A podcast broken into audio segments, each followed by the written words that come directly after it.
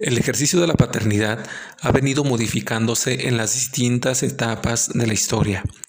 Se encuentra fuertemente vinculado a los preceptos culturales de cada sociedad. La paternidad la podemos entender como la participación de los hombres en la crianza y cuidado de los hijos e hijas.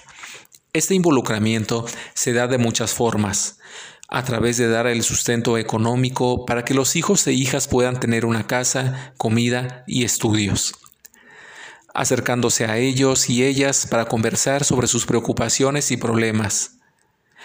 Y mediante espacios de convivencia en actividades familiares, deportivas o vacaciones. La paternidad significa asumir el compromiso de estar presente en la vida de las y los hijos independientemente de nuestras actividades y de las cosas que ellos decidan hacer. En el embarazo implica estar cercanos a nuestra pareja, por ejemplo, acompañándola a las visitas médicas, al elegir el hospital y en el momento del parto. Cuando son bebés, es importante participar en el cambio de pañales, apoyar en los primeros pasos y enseñar las primeras palabras en plena cercanía.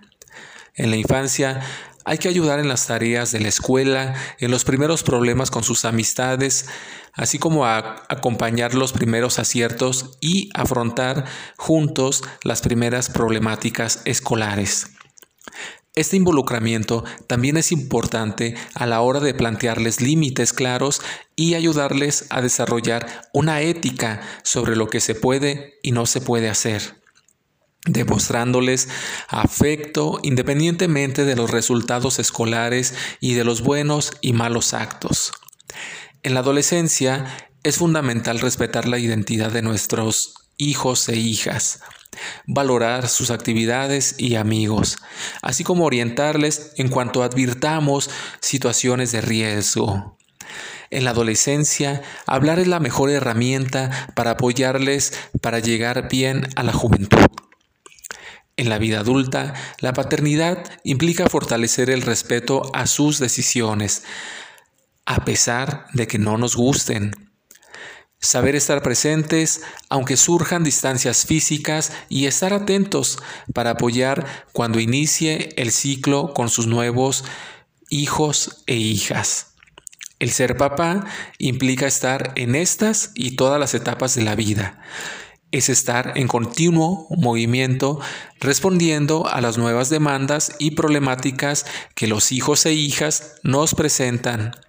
Sin embargo, muchos hombres no pueden estar tanto tiempo presentes. En ocasiones, a algunos padres el trabajo les impide estar en algunas actividades importantes de las y los hijos, sean escolares, deportivas o personales.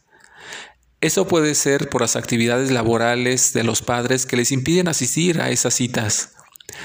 También ocurre que muchos de los hombres no expresan sus sentimientos o no hablan con sus hijos e hijas sobre lo que a ambos les preocupa.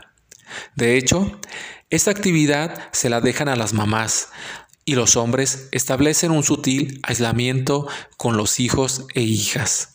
Así, surge un choque entre lo que los padres creen que, es ser padre y lo que las y los hijos necesitan o esperan de ellos. Para los primeros, ser padre es poner las reglas y proveer. Es decir, dar dinero, sustento a la familia, castigar, conceder o limitar permisos. Mientras que para los hijos e hijas surge una tremenda necesidad de comunicación y afecto con la figura paterna. La mayoría de los papás hacen lo primero, ejercen la autoridad y dan dinero. Lo segundo, se lo dejan a las mamás. Y ello ocurre porque usualmente los papás no recibieron eso de sus propios papás. También ellos recibieron más cercanía emocional de la mamá. Por último, Diríamos que la cuestión con la paternidad es asumir un mayor involucramiento de la vida emocional y social de los hijos e hijas y establecer esa confianza, afecto y relación emocional que muchos hombres no tuvieron con sus papás.